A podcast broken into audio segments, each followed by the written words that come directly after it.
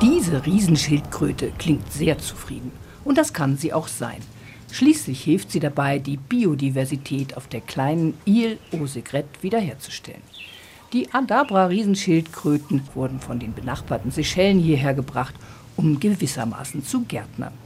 Mit ihren Exkrementen verteilen sie Samen auf der Insel. Überall sprießen nun kleine Bäumchen, darunter auch seltene, gefährdete Ebenholzarten.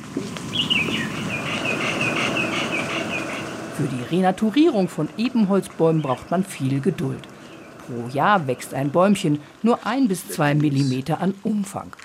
Liebevoll pflückt Gartenbauer Pascal Muckton alle verwelkten Blätter ab, damit sich dort ja keine Insekten einnisten. Es braucht wirklich viel Zeit. Die eingeschleppten Bäume wachsen viel schneller als die heimischen. Diese Ebenholzsorte ist vom Aussterben bedroht. Man findet sie fast ausschließlich auf der Ile aux. Species of ebony is found on Ile aux Segrettes. Die Ile aux liegt in einer Lagune. Verschiedene Seefahrer eroberten im Laufe der Geschichte den strategisch wichtigen Fleck. Sie holzten den Primärwald ab, brachten Ratten und andere Räuber mit.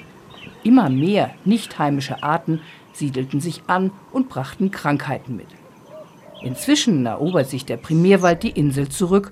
Doch Jahrhunderte der Zerstörung lassen sich nicht im Handumdrehen wiederherstellen, erklärt die Koordinatorin des Projekts Vanusha Pillai.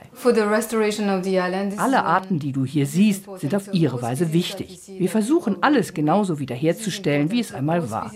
Das ist eine große Herausforderung.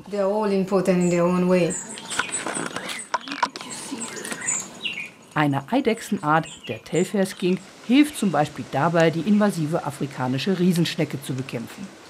Die Echse frisst die Schnecke, die sonst großen Schaden an der Pflanzenwelt auf der Insel anrichtet.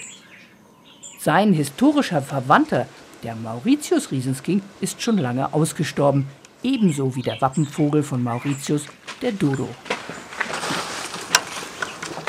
Mit der Schildkrötenaufzuchtstation kommt neues Leben auf die Insel.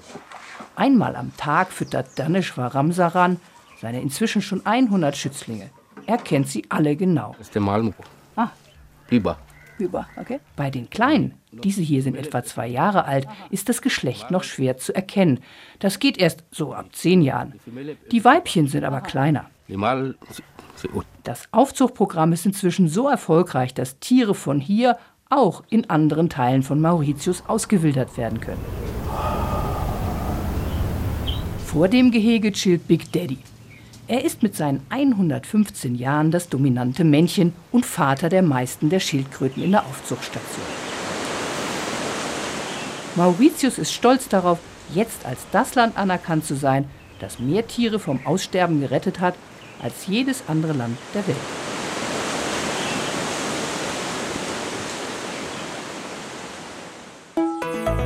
RBB 24 Inforadio vom Rundfunk Berlin-Brandenburg.